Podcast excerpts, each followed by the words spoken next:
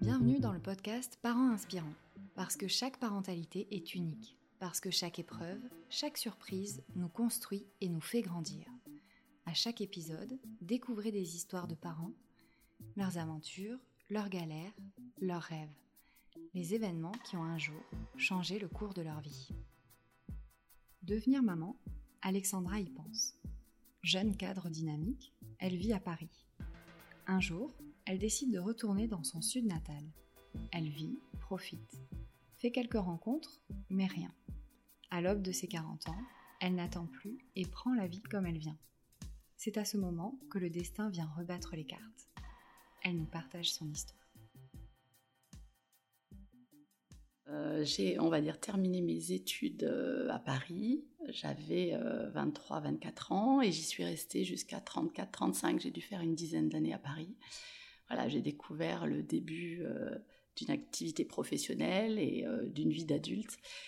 J'ai vraiment apprécié de vivre à Paris et on va dire au début de la trentaine, je me suis quand même posé des questions par rapport à l'avenir, au fait de vouloir peut-être rester, partir et revenir dans le sud, et de me projeter aussi dans une vie de, famille et, dans l'idée de, peut-être imaginer que j'aurais envie, non pas de rester, mais de retrouver la qualité de vie du sud.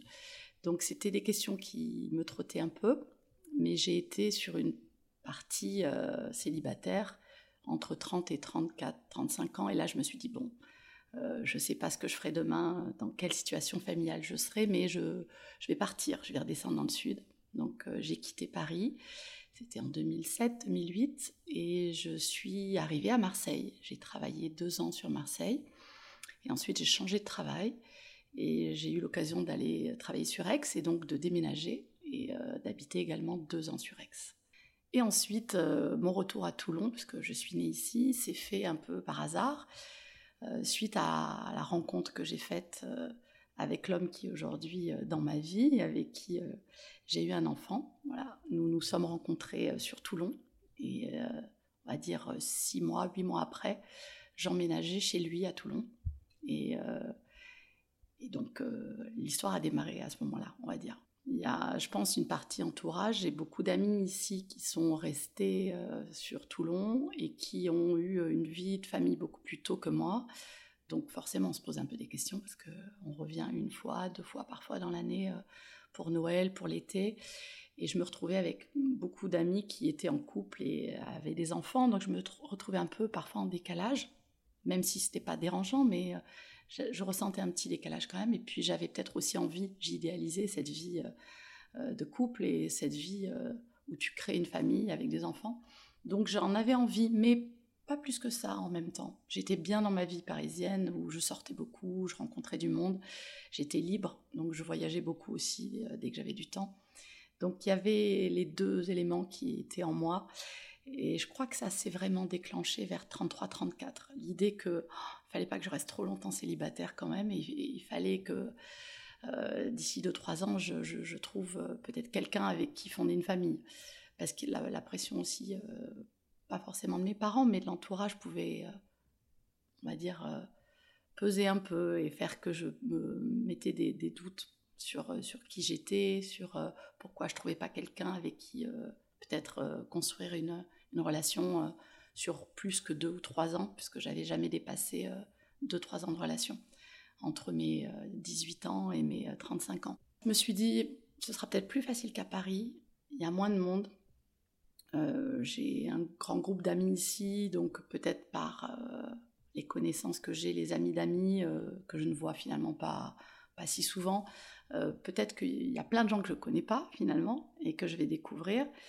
Euh, et, qu'il y aura une opportunité. Puis après, je me suis dit, ce sera peut-être euh, une opportunité que je vais euh, avoir moi seule au coin de la rue, dans un bar, un soir à Aix-en-Provence ou à Marseille, j'en sais rien. En fait, je, me suis pas trop posé la, question. Je me suis juste dit, peut-être ce sera plus simple en province qu'à Paris, mais c'était pas le cas en fait.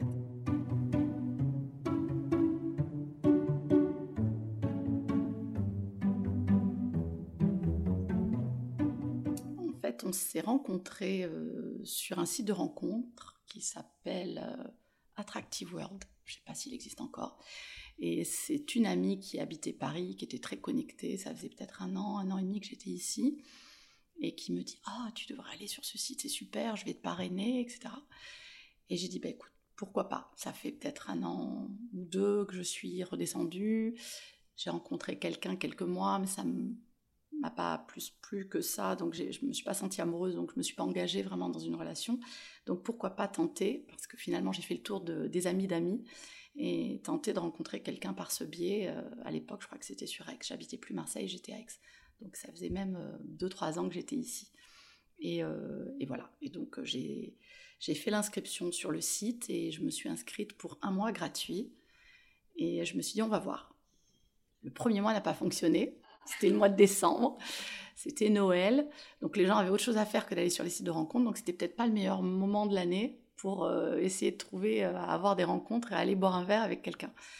Et puis je me suis dit, oh, bête. Ou alors je me suis dit, c'est moi qui, qui ai un problème, qui plaît pas. Euh, je me suis dit, c'est trop bête, je vais, je vais, je vais m'inscrire pour un mois de plus, je vais payer un mois de plus. Comme ça, on verra bien en janvier. Et voilà. Et en fait, en janvier, la rencontre s'est faite. Donc, comme quoi le destin était, était peut-être là, était peut-être derrière moi et m'avait dit, tiens, il faut faire ça. Comme ça, de cette façon-là en tout cas. On s'est écrit euh, peut-être deux, trois semaines. Et après cette période, comme euh, il habitait Toulon et moi j'habitais Aix-en-Provence, que ma famille euh, et mes amis habitaient Toulon, j'avais l'occasion de venir souvent. on a proposé de se voir et on s'est, on s'est rencontrés. Et, on est allé boire un verre un soir, un samedi soir, dans un bar qui s'appelait L'Arbre à Bulles, à côté des Halles de Toulon, qui n'existe plus. Et on a fait connaissance et ça s'est bien passé parce qu'on a dû euh, rester 2-3 heures à, boire des verres ensemble. Et le lendemain, on s'est revus, je crois, pour un, thé euh, ou un café le dimanche après-midi. Et voilà, ça a démarré comme ça, mais j'ai pas eu un grand coup de cœur. Physiquement, il m'a plu, mais je peux peux pas dire que c'était c'est un vrai coup de cœur. J'avais des doutes sur la personnalité, sur euh, voilà, sur la personne. Je, ne savais pas trop. Après, on s'est revus 15 jours, 3 semaines après, et puis il est venu à Aix et euh, on a approfondi un peu euh, la connaissance de l'un et de l'autre. Et puis, euh, et puis ça s'est fait, je crois, au bout d'un mois, un mois et demi. Voilà, tranquillement en fait. Et il a 50 plus que moi, donc lui aussi avait vécu longtemps seul et longtemps en couple. Il avait eu des longues relations. à la différence de moi, il avait eu des grandes relations, mais ça faisait quelques années qu'il était seul. Et lui aussi, un de ses amis à Paris, son meilleur ami, lui avait dit Tiens, inscris-toi sur ce site. Donc lui s'était inscrit au mois de janvier par hasard. Et euh, c'était pas du tout, euh, on va dire, euh, son envie en fait de d'être sur un site de rencontre. Donc ça a été le bon hasard. Bah, on s'est rencontrés donc en janvier, janvier-février. J'ai quitté Aix-en-Provence au mois d'août, je crois, en été, au bout de six mois. J'ai dit, bah, si on habite à une heure de route, l'un de l'autre, on verra jamais si ça fonctionne si on n'habite pas ensemble. Parce que se voir que le week-end, c'est pas suffisant, je pense, pour vraiment installer une relation. Et donc, je suis venue parce que lui travaillait euh, sur Toulon très tôt le matin, il avait des horaires très fixes euh, et c'était un peu compliqué pour lui de déménager. moi, j'étais euh, avec un travail où j'avais beaucoup de liberté, donc c'est moi qui ai emménagé chez lui à Toulon. Et puis, au bout d'un mois ou deux, ça se passait très bien. Donc là, il m'a dit, bah, tiens, si on faisait un enfant, ce serait pas mal, on pourrait l'envisager. Moi, j'ai 44 ans, toi tu as bientôt 40 ans, donc ce serait euh, bien qu'on le fasse rapidement si on en a envie.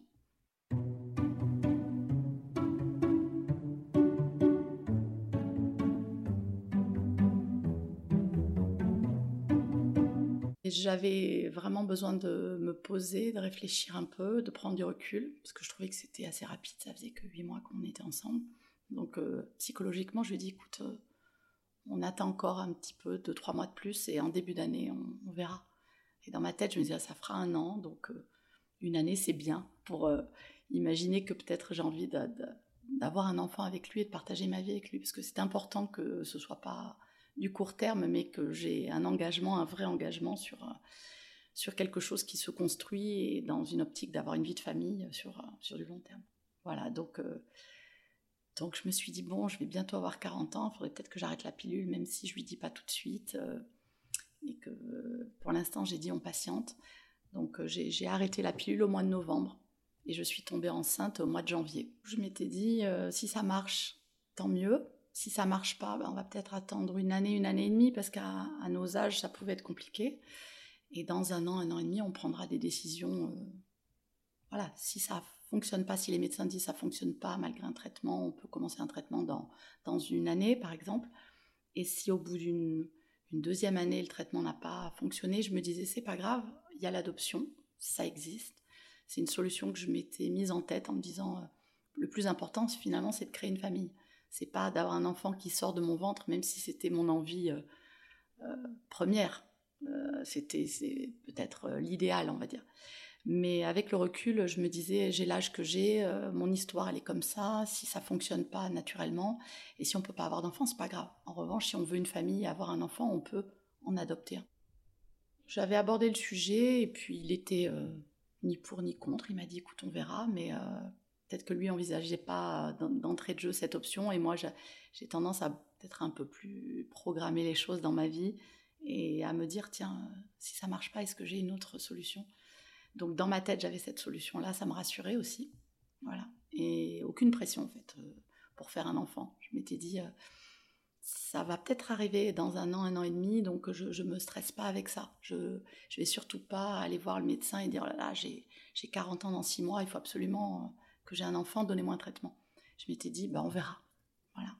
Et les choses sont arrivées très vite, avant même que, que je puisse imaginer qu'il y aurait un problème, il n'y avait pas de problème en fait.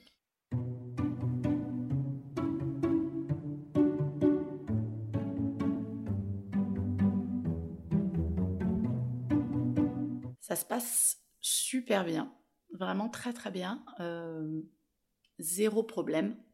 Euh, on part même en Australie euh, le mois d'après, c'était prévu.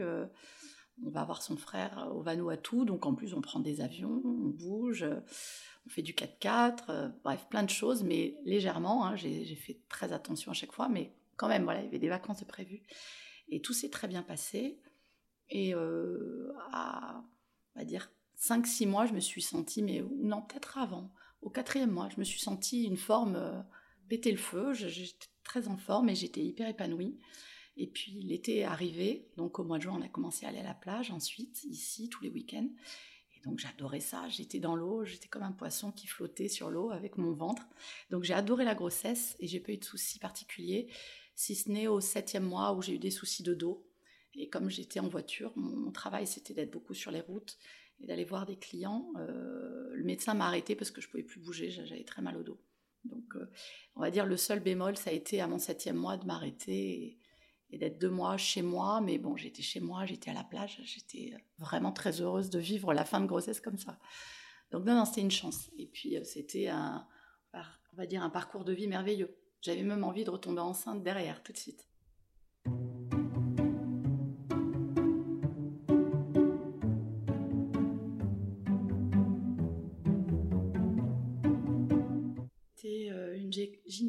Qui était en clinique sur Toulon et qui euh, bah, m'a accouchée. C'est avéré que par hasard ce jour-là, ce soir-là, elle était de garde. Donc c'est elle qui m'a accouchée. Euh, parce que ma gynécologue sur Toulon ne, faisait pas l'accouchement, il m'avait dit bah, je vais vous envoyer voir quelqu'un qui s'occupera de vous pour votre grossesse, etc. Donc euh, j'ai été suivie par quelqu'un que je connaissais pas réellement, mais c'était pas un souci en fait. ça m'a pas travaillé. J'étais, sereine. J'ai fait une préparation à l'accouchement aussi avec une, sage-femme pour apprendre à respirer et à préparer euh, l'accouchement tout simplement, mais euh, rien de plus. Euh, j'étais pas du tout stressée, je sais pas, je l'ai vécu comme, comme une période de flottement où tout était merveilleux, où voilà, je découvrais ce que c'était que d'être enceinte et, de devenir maman. En fait, c'était pour moi vraiment quelque chose qui m'ouvrait tellement de portes que j'avais peut-être aussi attendu un peu dans ma vie. Donc j'étais très sûre de moi que tout, ce que je vivais au quotidien euh, allait bien se passer en fait. J'ai jamais eu de soucis alimentaires, j'ai jamais eu de vraies nausées, j'ai vraiment pas eu de soucis, franchement. Donc euh, j'étais très sereine, j'étais pas du tout dans, dans, l'angoisse qu'il m'arrive quelque chose. Donc non, le, le médecin m'a rassurée, je pense la gynécologue à l'époque avait dû me rassurer aussi, en me disant de toute façon, je suis là, s'il y a besoin, vous venez me voir si vous avez le moindre doute sur quelque chose. Mais parce qu'effectivement, le suivi de grossesse à 40 ans, il est, je crois, un peu plus important. Donc j'ai peut-être eu un rendez-vous ou deux de plus, mais euh, sachant que j'allais très bien, je pense que voilà, elle n'a pas spécialement peut-être fait euh, ce qu'elle aurait pu faire avec quelqu'un d'autre qui aurait des soucis.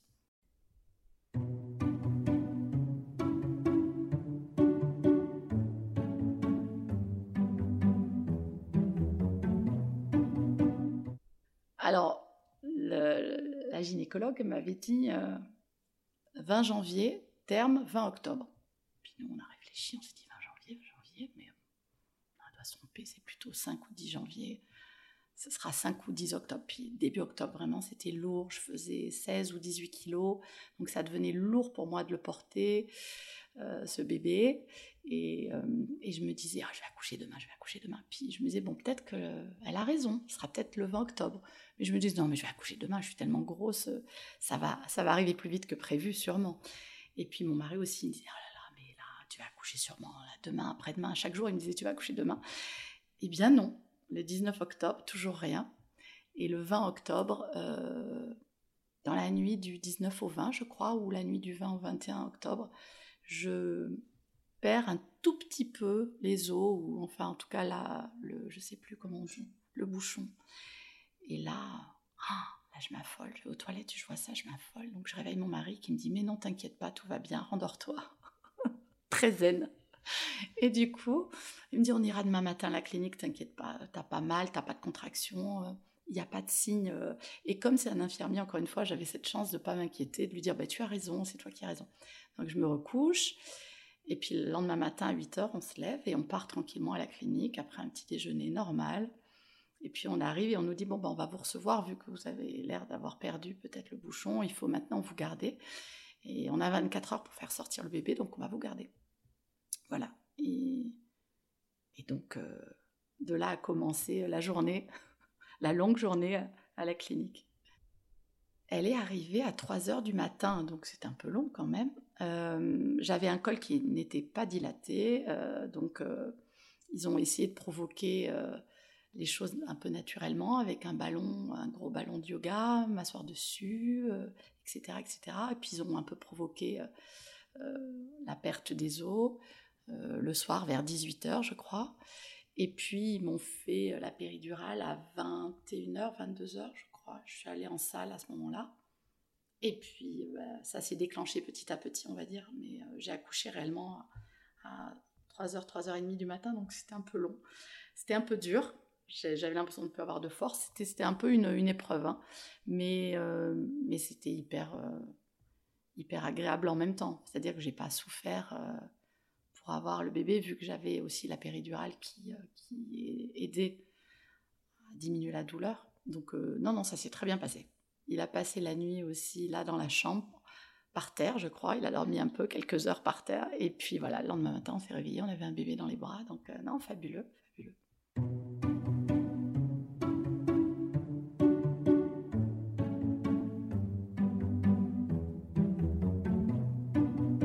Oui, je pense. Fait, naturellement, euh, j'angoissais un peu quand même à la clinique de ne pas avoir les bons gestes pour le bain, euh, pour, des petites choses, le biberon, même si je m'étais dit je vais essayer d'allaiter, je savais pas trop.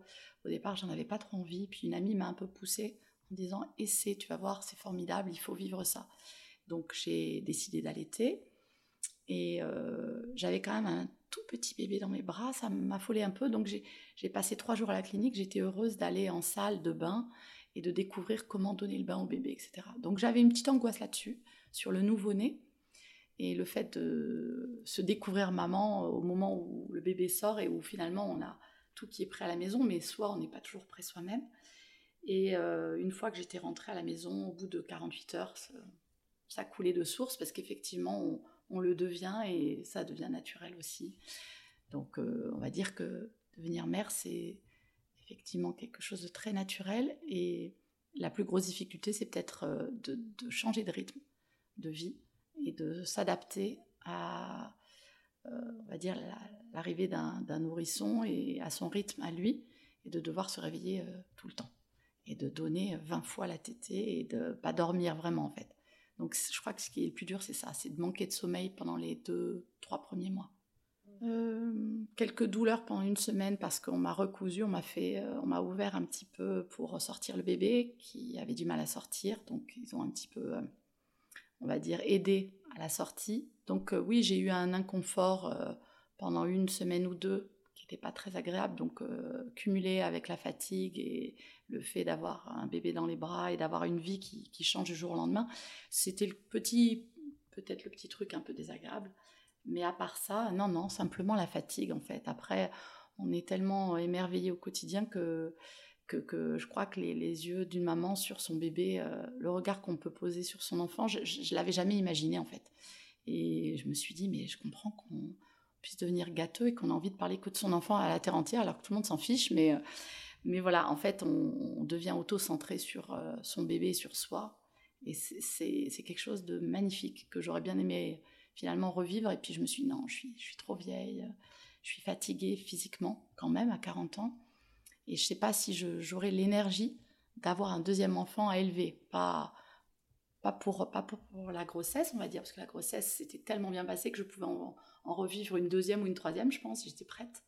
Mais euh, sur la durée, me dire qu'un enfant, c'est 20 ans à la maison ou presque, et qu'il va falloir euh, lui donner de l'énergie, lui donner de l'amour et être présent et de se dire mais si je suis pas une maman euh, au top de ma forme parce que j'ai l'âge que j'ai, j'aurai pas l'énergie de donner euh, ce qu'il faut donner.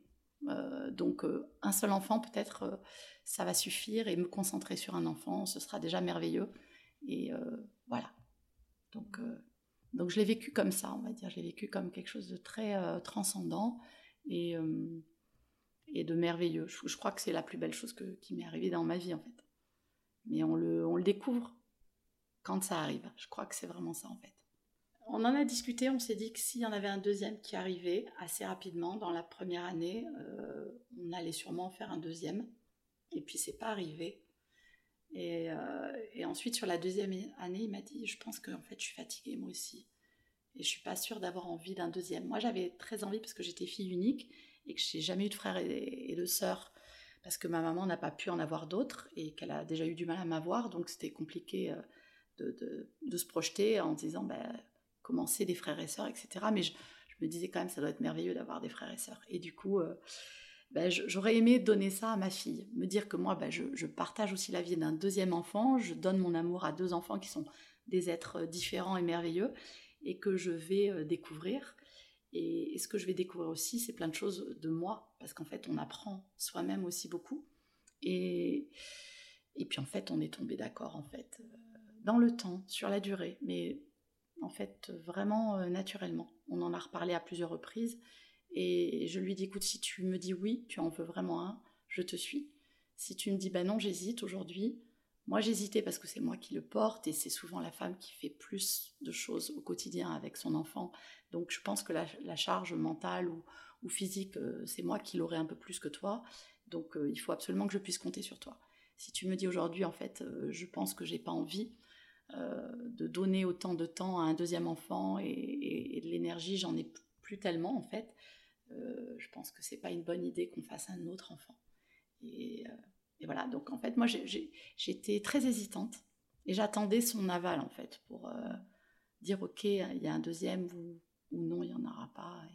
Et, donc on a décidé ensemble en fait. Le plus important c'est ça, c'est que on s'est pas frustré l'un et l'autre, on a été d'accord. Passe bien, euh, ça nous donne encore plus d'énergie, je pense, de se dire que elle grandit de plus en plus et que euh, quand elle va être ado, il faudra euh, continuer à faire du vélo et à être encore, encore en forme longtemps pour pouvoir partager plein de choses avec elle. Donc ça, c'est un moteur aussi. Quand tu as 40, 50 ans, mon mari aujourd'hui, il a 54 ans. Et, et aujourd'hui, ça nous tient aussi encore plus dans une envie de vivre et d'avoir l'énergie pour euh, partager tout ça avec elle. Donc euh, on partage plein de choses nous, mais en ayant un enfant, tu as forcément une vision beaucoup plus large. Et donc c'est génial. Je me dis, de toute façon, j'avais pas envie d'enfant à 20 ans. J'avais envie de vivre, j'avais envie de, travailler, de, de, vivre pour moi, de voyager dans le monde. Et j'avais pas du tout cette envie d'enfant, mais absolument pas. Donc je n'ai rien à regretter parce que l'envie d'enfant est arrivée sur le tard. Et peut-être que si j'avais rencontré cette personne à 34, 35 ans, que je l'avais fait 5 ans plus tôt, j'aurais eu deux, voire trois enfants. C'est peut-être possible. En tout cas, j'en sais rien, mais, euh, euh, voilà, j'ai profité de ma vie comme j'avais envie. Et je pense que c'est arrivé au bon moment pour moi, donc c'était parfait. Donc tout va bien aujourd'hui et euh, j'allais dire, je, pense que ça, ira bien encore très longtemps, en tout cas je nous le souhaite. Voilà, on va dire aujourd'hui avec l'âge, je me dis que le plus important c'est qu'on soit en bonne santé pour en profiter le plus longtemps possible. J'adorerais pouvoir être grand-mère et en profiter. Maintenant que je suis maman, on va dire. Avant, ça ne m'avait jamais traversé l'esprit, mais là, me dire que je vois ma fille qui a un enfant et que je suis grand-mère, je me dis, oh, c'est un truc de dingue. Donc, j'espère pouvoir le vivre. j'espère que j'aurai euh, la santé pour vivre le plus longtemps possible et qu'à 70, 80 ans, j'aurai plein de petits-enfants autour de moi et que je serai encore là pour, pour en parler.